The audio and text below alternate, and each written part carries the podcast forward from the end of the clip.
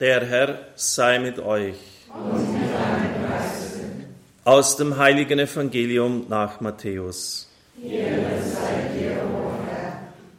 In jener Zeit sprach Jesus, Kommt alle zu mir, die ihr euch plagt und schwere Lasten zu tragen habt. Ich werde euch Ruhe verschaffen. Nehmt mein Joch auf euch und lernt von mir, denn ich bin gütig und von Herzen demütig. So werdet ihr Ruhe finden für eure Seele. Denn mein Joch drückt nicht und meine Last ist leicht. Evangelium unseres Herrn Jesus Christus. Liebe Brüder und Schwestern im Herrn, liebe Zuhörer, liebe Zuschauer von EWTN, ich freue mich, dass Sie mit uns verbunden sind, dass wir eine riesige Gemeinschaft bilden dürfen und dass ich Ihnen das Wort Gottes auslegen darf. Wir haben eine der wichtigsten Stellen des Alten Testamentes überhaupt gehört, die Offenbarung des Namens Gottes. Das ist nicht irgendwie einfach so eine Informationsmitteilung, damit der andere Bescheid weiß. Hier geht es um etwas ganz Grundsätzliches, Wesentliches. Der Name steht für das innerste Sein für das Wesen von jemand. Und wer den Namen des anderen kennt, hat auch in gewisser Weise Macht über ihn, auf ihn hin. Denken Sie nur an das Märchen von Rumpelstilzchen, da ist das auch festgehalten. Wenn man den Namen weiß, dann hat man sozusagen den Schlüssel, die Lösung in der Hand. Und doch sind wir, Sie haben es auch gemerkt, das war gar nicht so leicht beim Vortragen. Ich bin der, ich bin da, ich bin der, ich bin. Äh, irgendwie verdutzt ja, war es das jetzt? Was soll das? Sind wir jetzt schlauer als vorher? Vielleicht gibt es manche von Ihnen, die Philosophievorlesungen genossen haben. In der griechischen Philosophie, schon vor Christus, Aristoteles, Platon, ging es wesentlich um eine Seinsphilosophie, um eine Ontologie, wie es im Griechischen heißt, on, he on, das Sein, das ist, das existiert was sozusagen die Welt auch im Innersten zusammenhält. Und es geht um die Beschreibung des Seins. Aber wer das hebräische Denken kennt, der weiß, dass das immer praktisch ist, immer im Leben verortet ist. Denen ging es in keinster Weise um die Reflexion einer Seinsphilosophie. Wir müssen ganz einfach auf den Sitz im Leben betrachten, hinschauen. Dann werden wir erkennen, um was es hier geht. Wir müssen die Umstände betrachten, unter denen der Name Gottes geoffenbart worden ist. Und die sind dramatisch. Es geht nämlich um alles, um die Glaubwürdigkeit Gottes. Seine Verheißungen stehen auf dem Spiel. Denn er hat ja Abraham gesagt, dass er ihm viele Nachkommen geben wird. Dass sie zahlreich sind, wie die Sterne am Himmel, wie der Sand am Ufer des Meeres, dass niemand sie zählen kann. Ich werde euch zu einem großen, zahlreichen Volk machen. Der Pharao tut in der damaligen Situation genau das Gegenteil. Er unterdrückt sie, er lässt ihre Kinder umbringen, er hält sie als Sklaven. Er widersetzt sich in gewisser Weise dieser Verheißung Gottes. Gott erwählt Mose, die Israeliten aus der Sklaverei herauszuführen. Geh nach Ägypten und befreie sie, geh hinunter.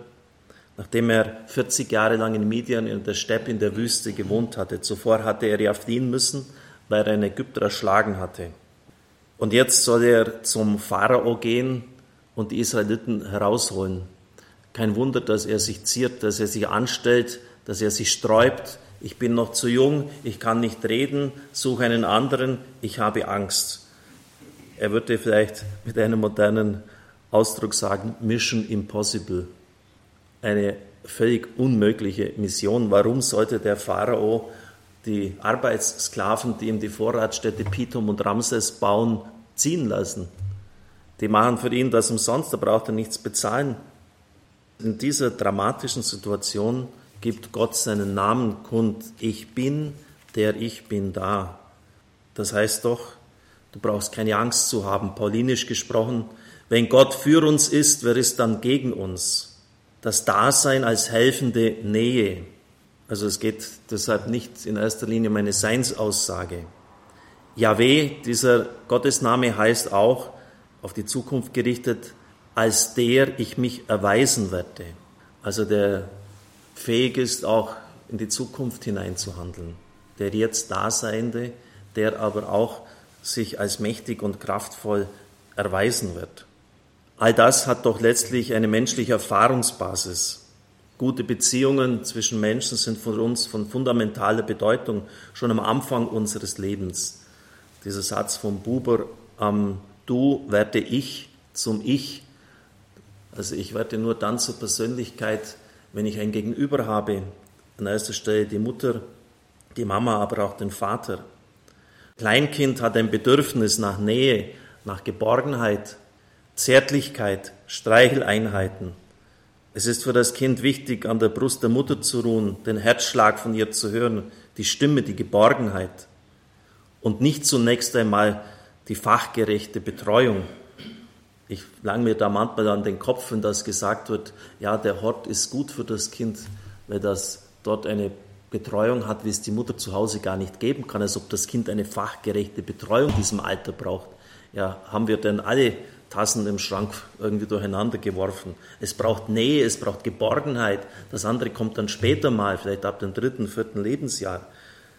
Und man weiß auch heute, dass es, das kann man auch alles untersuchen mit den Hormonausschüttungen, was für ein unglaublicher Stress es für das Kind ist, wenn es von der Mutter weggenommen wird. Ich denke jetzt an die Leihmutterschaft das kann natürlicherweise passieren, wenn die Mutter stirbt oder aus irgendeinem anderen Grund einfach verhindert ist, dem Kind die Nähe zu schenken. Aber wenn man das vorsätzlich herbeiführt, war ein unglaubliches Vergehen an dem Kind.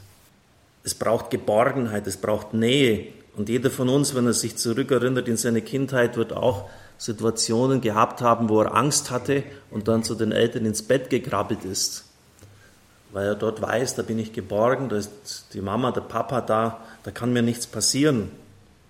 Oder denken Sie an die Beziehung in einer Ehe. Ich werde erwartet. Ich gehe jemand ab. Ich darf bei ihm Heimat und Geborgenheit finden. Eine Nähe, die mich beruhigt, wo ich zu mir selber komme. Wenn die Beziehung glückt, dann lockt der andere aus mir selbst das Beste heraus. Er zeigt mir Seiten, an denen auch ich selber die Freude habe, die mir gar nicht bewusst waren. Und das Leben bekommt Farbe und Sinn. Umgekehrt empfinden wir das als große Not, wenn wir in schwierigen Lebenssituationen stecken und allein sind. Wärst du doch da? Ich denke auch an eine Erfahrung, die ich gemacht hatte mit dem Präsident des Europäischen Bischofskonferenzen und Vorsitzenden der Bischofskonferenz von Chur. Er war mal hier, Ahmed de Grab hat eine Sendung gemacht und man hat einfach gemerkt, da zwischen uns hat die Chemie gestimmt, äh, das lief ganz rund. Wir haben uns die Bälle gegenseitig zugeworfen und dann hat er am Schluss gesagt, deine Art, dein Wesen, das hat mir gut getan. Also Sie merken, dass ich mich nach vielen Jahren noch daran erinnern kann, dass mir das viel bedeutet hat. Die Nähe, die Hilfe des anderen Menschen in unserem Leben ist von fundamentaler Bedeutung. Und all das kann man jetzt natürlich und muss man auch auf die Beziehung zu Gott übertragen. Der hebräische Name für Jesus heißt Jehoshua, die Kurzform Jeshua. Da steckt das Wort rettet drin. Josef Ratzinger hat, Kardinal war da schon, als Papst in seinem Jesusbuch geschrieben, in dem Namen Jesus ist der Name, den er, den Gott am brennenden Dornbusch gegeben hat, gleichsam komplettiert worden, fortgeschrieben worden. Gott ist nicht einfach nur der Daseiende, sondern, und da steckt im Jesu Namen drin, er ist der Anwesende, der rettende Gott. Denken wir an die Weihnachtsgeschichte, der Engel, der verkündet, heute ist euch der Retter geboren worden. Er ist der Erlöser. Die Menschwertung heißt ja größtmögliche Nähe Gottes zu uns. Was wir gesehen, was wir gehört haben, davon verkündigen wir euch. Immanuel, Gott mit uns, das Mitsein Gottes. Ich bin bei euch alle Tage bis ans Ende der Welt. Und wir haben ja gehört, wie wichtig das ist, mit dem anderen zu sein in unserem Leben, seine Nähe zu spüren, seine Gegenwart, was das für Auswirkungen hat. Dieses Mitsein Gottes zeigt sich natürlich in vielerlei Hinsicht, ganz besonders aber auch in der Anbetung. Hier kommt alles wieder an den richtigen Platz. Ich vergleiche es oft mit einer zitternden Kompassnadel, die wieder genortet wird, sich nach Norden ausrichtet. Alles wird wieder neu und richtig justiert. Du hattest Ärger, du hattest Wut und Aggression in dir. Und du hast dem vielleicht zu viel Raum gegeben und merkst in der Anbetung, es war es gar nicht wert. Es wird irgendwie alles wieder redimensioniert. Du hast Probleme, du hast Schwierigkeiten. Und es wird uns klar, dass es keine Lösung gibt ohne den Erlöser. Und wenn es uns manchmal gelingt, ganz selbstlos vor Gott da zu sein, das abzustreifen, hinter zu uns zu lassen, all diese Probleme, stellen wir oft dann kurze Zeit später fest, dass sich es von selbst gelöst hat. Verzagtheit, Mutlosigkeit weicht neuer Kraft, Kraft zum Kampf, neue Entschlossenheit. Und wie wir das im Evangelium gehört haben, das aufgewühlte Herz, das einem aufgewühlten Wasser gleicht, wird wieder ruhig, findet in die Mitte zurück. Ich bin da, warum hast du solche Angst? Verkrampfung weicht neuer Gelassenheit. Und immer wieder sind wir erstaunt, in die gleiche Falle getappt zu sein, alles selbst machen zu wollen. Wir meinen, wir müssen alles selbst lösen. Die meiste Angst haben wir ja vor Dingen, die auf uns zukommen, die ungelöst vor uns daliegen, wo wir fragen, wie soll ich das schaffen? Das ist ganz schön viel zu tun und da noch die Schwierigkeit und da ein Gespräch, das nicht erfreulich sein wird und da vielleicht auch in der Anbetung zu erfahren, er ist der Gott der Zukunft. Ich bin der, als der ich mich erweisen werde. Ähnlich wie bei Mose, du brauchst keine Angst zu haben, geh zum Pharao. Der hat auch Schiss gehabt. Wie wird er mich empfangen und, und nicht zu Unrecht, weil der Pharao alles andere als freundlich zu ihm war. Aber Gott sagt, du brauchst keine Angst zu haben, ich bin bei dir. Kommt alle zu mir, die ihr mühselig und beladen seid, ich werde euch Ruhe verschaffen. Ruhe im umfassenden Sinn von unserer Umgetriebenheit, von unseren Ängsten, von unseren Sorgen. Das funktioniert, liebe Brüder und Schwestern im Herrn, nur, und da kann man gleichsam alles zusammenfassen, wenn wir diesen Satz der Bibel ernst nehmen. Ich bin der Herr, dein Gott. Nicht der Gott des Nachbarn, des Freundes, dein Gott. Das heißt, ich bin der Gott deines Lebens.